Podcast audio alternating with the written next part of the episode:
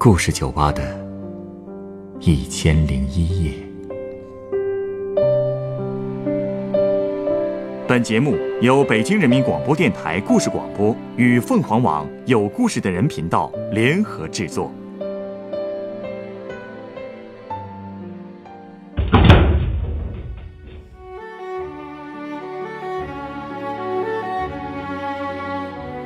欢迎光临故事酒吧。买房是很多人生活当中的大事，不过买到一套让人满意的房子，对很多人来说也是一场惊心动魄的历程。今天来到酒吧的客人，就向我讲述了他认识的几个朋友痛苦的买房经历。在漫漫的购房路上，他们都遇到了哪些意外和波折呢？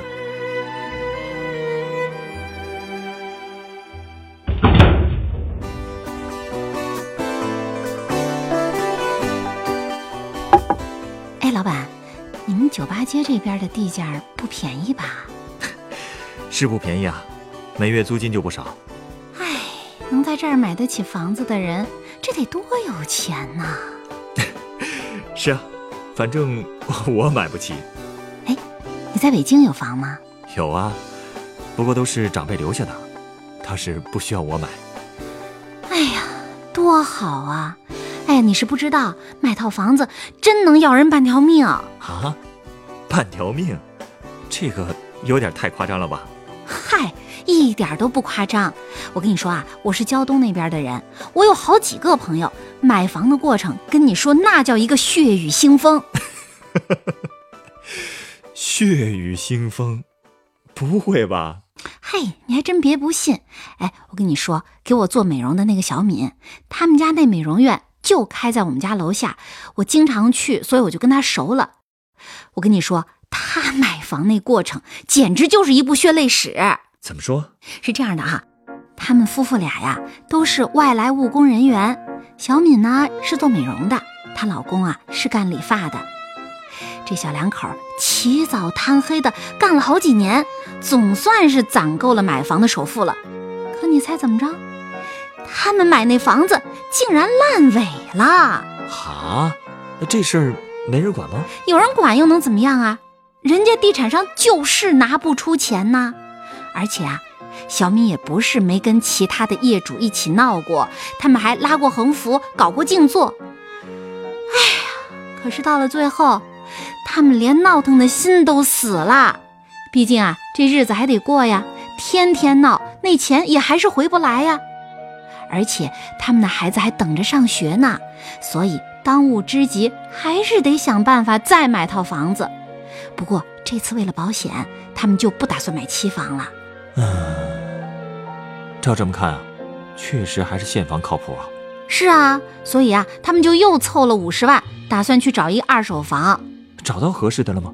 找到啦，呃，就在去年四月份，他们俩看中了一套二手房。那卖房的呢，也是为了置换，要价呢也挺合理的，还承诺交了首付就交房，一年之后下证就过户。小敏和老公一高兴啊，连中介费都没讲价，二话没说就把那合同给签了。之后又出岔子了。哎呀，其实一开始啊，他们还是挺高兴的。可是没过俩月，我们那儿的房价就开始涨了。小敏啊，真是乐得开了花，她一个劲儿的跟我说，她特别庆幸自己买房买的早。后来就那俩月，我们那边的房价就跟窜天猴似的，简直就是一瞬之间直冲云霄。小敏他们两口子这下有点睡不着了，因为他们买那套房子好像哎对一百多万，眼见着就涨了七十多万。他们就特别担心，哎呦，说这等这房产证下来，这房主会不会后悔呀？这倒是啊，不会是房主后来真的毁约了吧？哎呦，比那个还头大！到了年底的时候啊，中介就跟他们说说，哎呦，房产证下来了，可以过户了。这两口子还没高兴两分钟呢，一盆冷水就浇下来了。房主不卖了，比这更要命。我们那儿啊，突然就出台了一个限购政策，说要求外地户口在我们那儿买房的话，必须要交二十四个月的社保。可是你猜怎么着？他们两口子都不符合这个条件。啊？哎，那可怎么办呀？所以他们俩也着急呀，然后就开始不眠不休的四处打听。最后，他们终于想到了一个办法，那就是先把这个余款交给那个房主，然后呢，再把那合同给公证一下，就暂时先不过户。如果这个房主他急着要过户，那么就先暂时过到小敏的妹妹的头上，因为她妹妹是符合那个购房条件的。可是没想到，这两个办法，房主竟然都给拒绝了。这说白了，就是不想卖了呗。就是啊。后来呢，有一天我去找小敏做护肤，我就碰见她老公了，真是吓了我一大跳。怎么了？她老公是一东北人，身材挺壮的，不过平时人倒是挺和善的，打扮的也挺正经的。可那次我一见她老公，好家伙，他剃了一大光头，还穿了一件特别花哨的衬衫，上面那俩扣子还是散开的。胸口上，嗯，还有一个狼头的纹身，胳膊上也都是那种奇形怪状的花纹。这，这是要跟人玩命去啊？可不是嘛，差不多。小敏就跟我说，他们呢，这就要去中介跟那房主谈判嘛，对吧？他们昨天听说那个房主打算把那房子给收回来了，所以她老公是连夜打造了这个新形象，就为了去唬一唬那个房主。他们俩就已经打定主意了，说不管是用软的还是硬的，他们死都不会放弃这套房子的。哎呀，其实也挺可怜的。说着说着呀，小敏当时还哭了。那最后谈的结果怎么样？不知道是不是那个形象起了作用。过几天我再碰到小敏的时候，她跟我说说房主同意了，过几天就过户了。哎呀，不容易不容易啊，还真是血雨腥风啊，是吧？哎，对了，我还有一朋友，他买房都买成了购房顾问了。哈，他这是买了多少套房子呀？还多少套？一套就够他折腾的了。我这朋友叫桃子，现在呀，我们这帮朋友想买房，我们都会去找他咨询意见，因为啊，在我们那朋友圈里，桃子买房的经历可以算是最曲折、经验教训最丰富的一个了，所以他关于房屋买卖的知识就已经达到了专业水平。用他的话来说，吃亏一次就长一次知识。他怎么吃亏了？哎呦，这可说来话长了。他们两口子呀，都是硕士毕业的。毕业之后呢，就留在我们那城市做了大学老师，教了十年书了。他们就商量着说：“哎呦，都待了这么长时间了，也该买套房子了，对吧？”可是别人家买房都是举全家之力凑钱去买，他们俩呢，他们俩上头供着农村的四个老人，下头呢还要养孩子、交学费。所以呢，连凑个首付都凑得特别的难。嗯，一五年下半年的时候，他们两个人好不容易把那首付给凑够了，结果呀，俩人到二手房的楼市里一瞧，但凡能瞧得上的房子，总有一堆人抢着买。他们俩人手里的钱又有限，首付的比例就低，所以论抢房子的能力，他们俩还真的不如别人。后来呢？呃，好不容易那中介给他们找了一套户型、位置、价位都还比较合适的房子，他们俩立马就开开心心的把合同给签了，把定金给交了。接下来不就是网签了吗？对吧？网签？嗨，你果然是没买过房子。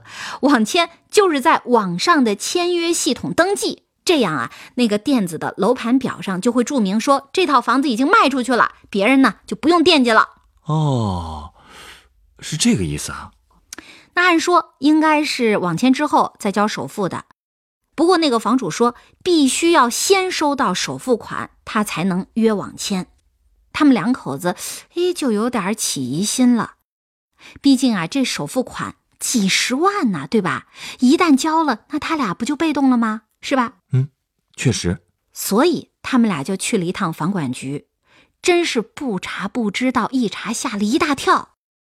原来呀，那个房子前不久刚刚被抵押贷款，没解押之前是根本无法往前过户的。好家伙，果然是骗子啊！所以啊，两个人回去就跟房主说：“说这房子我们不买了，定金你赶紧给我们退回来吧。”结果嘿，那房主竟然死活他都不肯退定金，把这俩人给急的呀。最后他们是直接报了警，这才把那个定金给拿回来。哎呦，这可真够要命的！哎。我不明白啊，调查房源靠不靠谱，难道不该是中介的责任吗？所以你就说我们那边的中介有多不专业了吧？所以这件事之后呢，桃子夫妇俩他们就对中介是彻底的失望了，他们决定跳过中介，自己去找房。啊，那这个也不是很稳妥吧？唉，这不是没办法吗？他们当时啊已经不相信任何人了，他们就信他们自己了。最后啊，他们也确实找到了一套房子，别说方方面面都还真的挺符合他们的要求的。房主还是两个老人，长得慈眉善目的。接下来那就走程序呗，然后就是首付、网签、银行面签都挺顺的。可是等到过户的时候，又卡住了。又怎么了？那两个老人过去他没卖过房，所以根本就不清楚这个卖房的流程，还以为，呃，收到了全部的房款之后才需要过户呢。可后来才明白，原来银行贷款审批下来之后，就得办理过户的手续了。买房的拿到写着自己名字的房本儿，才能够去办理抵押贷款，然后呢，银行才会把钱打到卖房的银行的账户上。这流程没什么问题啊。可是你想啊，老人嘛，老人多保守啊，他们觉得，哎呦，这可不行，一旦过户，万一买房的不肯拿房产证去银行抵押，这可怎么办呢？呃，也是啊。你看，这时候啊，中介担保的作用就体现出来了。所以啊，这个时候好多中介都给涌进来了，他们都跟老人说说，没有中介做交易有多危险，多危险呐！所以最后你知道怎么着吗？这两位老人。坚决的毁约了。嘿，哦对了，那桃子他们就没再争取一下？争取过呀，可这两个老人，一个高血压，一个心脏病，生不得气，受不了吵，再僵持下去，也只能白白的冻结了自己的资金，耽误了买房。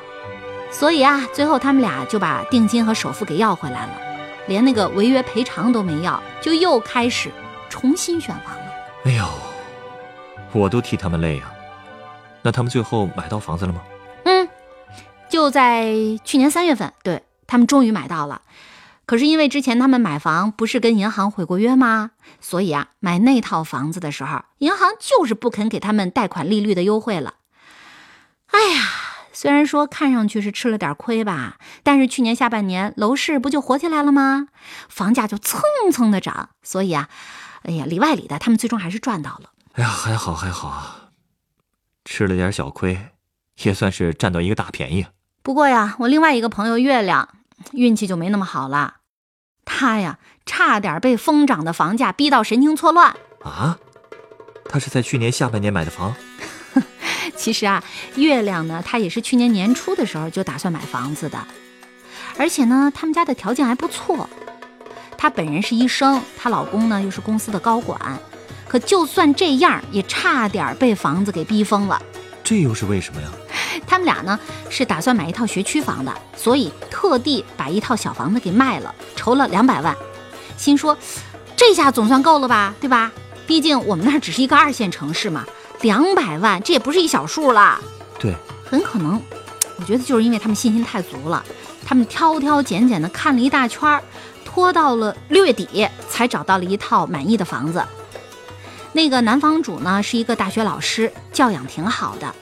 他呢也是为了孩子打算，他打算置换一套学区房，而且呢他已经从另一个女房主那儿买了一套合适的房子了。所以呢他正急着把手上的这套房子赶紧转出去，好凑齐这个房款给那个女房主。所以呢月亮就很快跟他谈好了价钱，把合同给签了。也就是说这是个涉及到三个人的连环买卖。所以，只要一个环节出了问题，那这买卖啊就黄了。当时呢，月亮买的房子总价是三百五十万，他跟那个男房主约定的付款方式是先支付两百万的首付，剩下的一百五十万是商业加公积金的组合贷款。那个男房主呢，也跟另外的那个女房主约定好了付款方式，将月亮这边的首付款转给那个女房主之后。就可以网签啦。之后呢，月亮申请的这个银行贷款就打到了这个男房主的账上，男房主呢就可以用这笔钱支付自己那个房子的余款了。明白了，那最后是哪个环节出了问题啊？唉，其实啊，网签都还挺顺利的。银行面签之后呢，那个男房主就开始担心了。哎呀，因为他需要把房屋过户给月亮之后，他才能够拿到银行的贷款，然后呢，他才能够办他自己买的那套房的过户手续。这不就有一个时间差吗？那万一中间那个女房主变卦了，他不就落个两头空吗？而月亮他这边其实也开始焦虑了，他就想，如果男房主那边的交易失败了，那么自己的房子能不能顺利的到手？这也是一个问题呀。结果就在等贷款审批的那个月，他们担心的事儿还真的成了事实了。因为房价开始涨了，是吧？对，所以呢，那个女房主一看，嚯，自己的房子已经涨了几十万了，所以她就想毁约。可毕竟合同已经签了呀，对不对？女房主就找了一个借口说：“哎呦，自己着急用钱，如果三天之内那个男房主能够拿出一百五十万的余款。”她就同意过户，如果那男房主拿不出来，他就打算把那房子转卖给别人了。三天拿出一百五十万，这也太狠了吧！所以啊，那个男房主就急着去找月亮了呀，说：“哎呦，自己的房子要泡汤了，所以他希望月亮能够把余款的那一百五十万改成现金支付，反正再过一个月贷款不就下来了吗？”合着最后啊，所有压力都转到了月亮头上了。那有什么办法呀？毕竟最想要房子的是月亮，对不对？那月亮能筹集到一百五十万吗？反正啊，他最后没办法答应了。他只跟男房主提了一个条件，就是无论那个女房主再出什么幺蛾子，月亮和男房主之间的交易必须得按合同执行，不能再涨价了。那男房主他也同意了。你别说，多亏有这句话，那女房主果然出幺蛾子了。哼，一点也不意外啊。说到底啊。他就是想卖高价呗。对呀，他又说什么了？他一看，咦，这一百五十万居然没有把这男房主给难倒，他就立刻改口说，说自个儿的房子卖便宜了，所以要么涨价，要么他就毁约。那可怎么办呀？哎，也不知道那男房主最后怎么跟那女房主谈的。我就知道月亮为了那一百五十万四处借钱，我还给他借了一些呢。我给他送钱去的时候，他那脸色那叫一个憔悴，而且都神经兮兮的了，不停的嘟囔着什么以后再也不借钱啦，以后再也不借钱啦。真的，我感觉月亮啊，他离神经错乱不远了。哎呀，反正最后的结果就是那个女房东涨了十万，但是呢，男房东没有给月亮涨，只不过呢，提前拿到了一百五十万的现金，这事儿啊，总算是了喽。哎呀。太不容易了。是啊，其实那月亮呢也算是挺走运的。他忙完这些事儿才八月份，要是再晚一个月，到了九月底，就他那房子已经涨了一百多万了。好家伙，你说说，我一开始说的没错吧？我这些朋友买房的故事是不是特别的血雨腥风？是不是要了他们半条命啊？啊？哎，是够惊心动魄的。哎，但是好在最难的一关都已经过去了，接下来大家也总算能好好过日子了。说的没错啊，啊，请稍等，我想到一款鸡尾酒，送给你。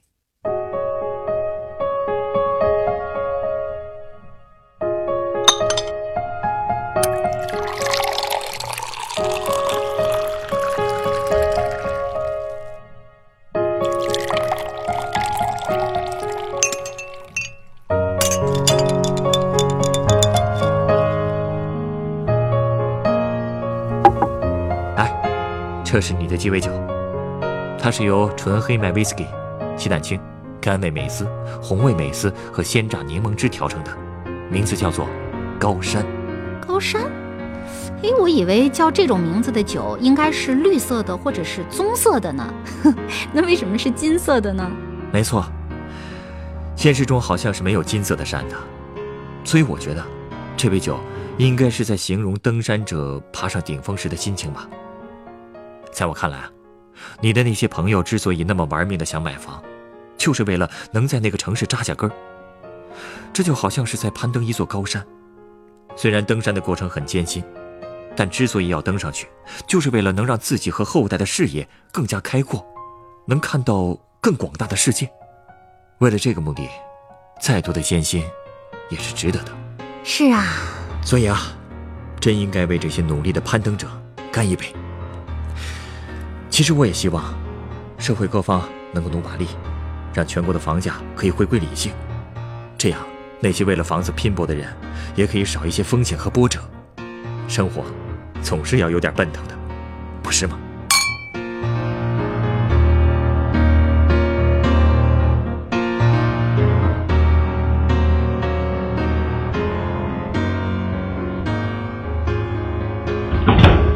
本故事选自凤凰网有故事的人独家签约作品《买房开往春天的过山车》，原作刺猬，改编制作陈寒，演播小曾、晨光，录音严乔峰。人人都有故事，欢迎搜索微信公众号“有故事的人”，写出你的故事，分享别人的故事。